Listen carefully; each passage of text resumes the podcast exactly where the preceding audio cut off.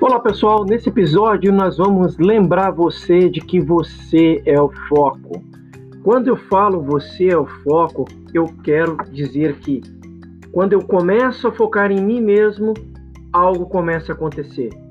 Um lugar começa a surgir dentro de mim, um lugar eu poderia chamar de um solo sagrado, onde toda a minha essência está ali pulsando, pedindo passagem para que de alguma forma eu comece a me identificar cada vez mais comigo mesmo, sabendo separar toda a questão de pensamentos perturbadores, pensamentos que muitas vezes são errôneos com relação à realidade nua e crua. Então, toda pessoa insatisfeita, carente ou frustrada, algum dia irá buscar o elo perdido para que a sua vida seja cada vez mais harmoniosa. Essa passagem é linda, linda. Por quê? Porque toda frustração, toda insatisfação vem de um produto que nós compramos muitas vezes adotando uma verdade, uma realidade que as outras pessoas disseram que nós deveríamos ser, deveríamos consumir, deveríamos de alguma forma é, fazer algo que seja contra muitas vezes os nossos princípios, contra muitas vezes a realidade da nossa verdade, da verdade individual de cada um. Então, se a gente for olhar, é uma verdade de muitas escrituras, podemos dizer assim, poderíamos dizer escrituras hebraicas, undistas, budistas, taoístas, muçulmanas, talvez.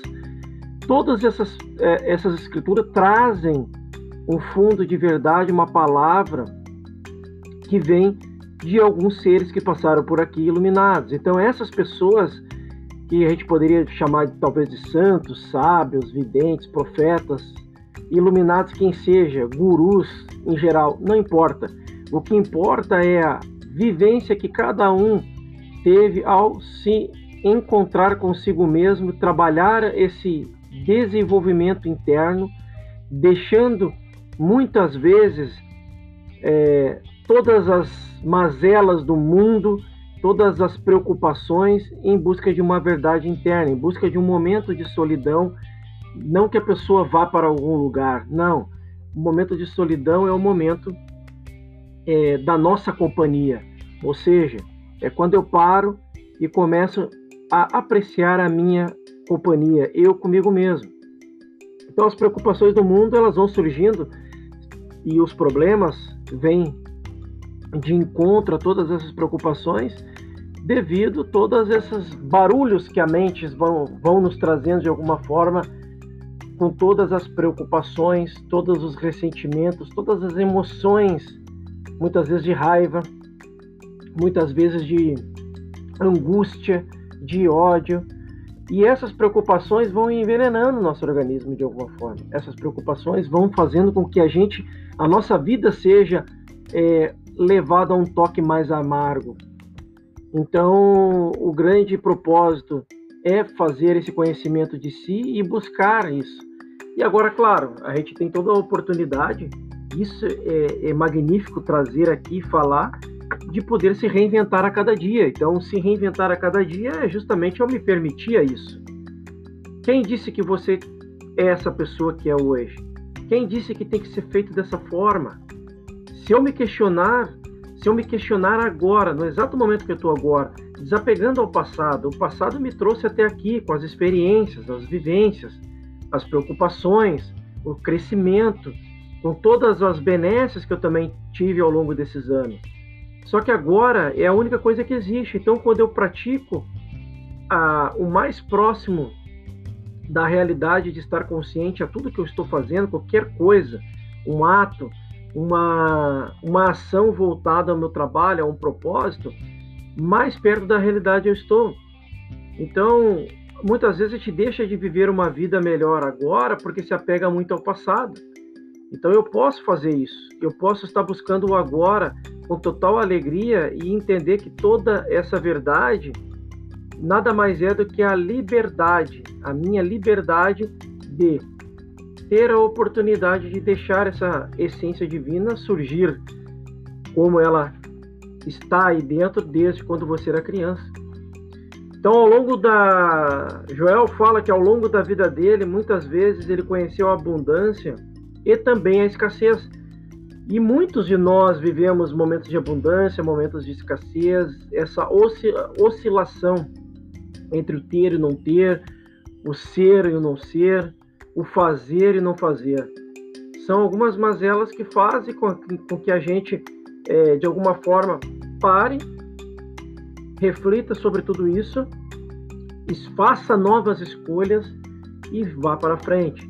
Continuar na caminhada continuar, continuar nessa busca. Então isso faz total sentido.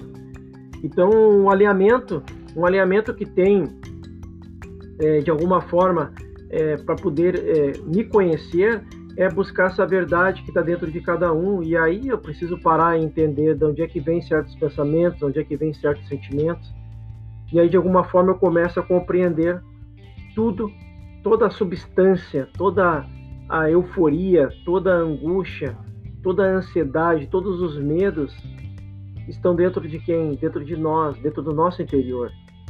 E quando eu começo a direcionar um foco para isso, eu começo a fazer o que, né? Eu começo a me projetar para fora. Eu começo a visualizar isso nas outras pessoas. Eu começo a me sentir de alguma forma, é, é, de alguma forma apreciado também quando eu começo a me apreciar, eu começo a externalizar essa apreciação também nas outras pessoas.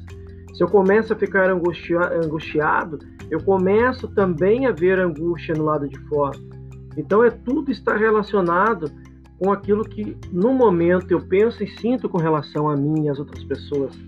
É como eu vou trabalhando isso e como eu vou percebendo isso ao longo da vida. Então é, há uma sustentabilidade de que não é, é somente o externo que me afeta.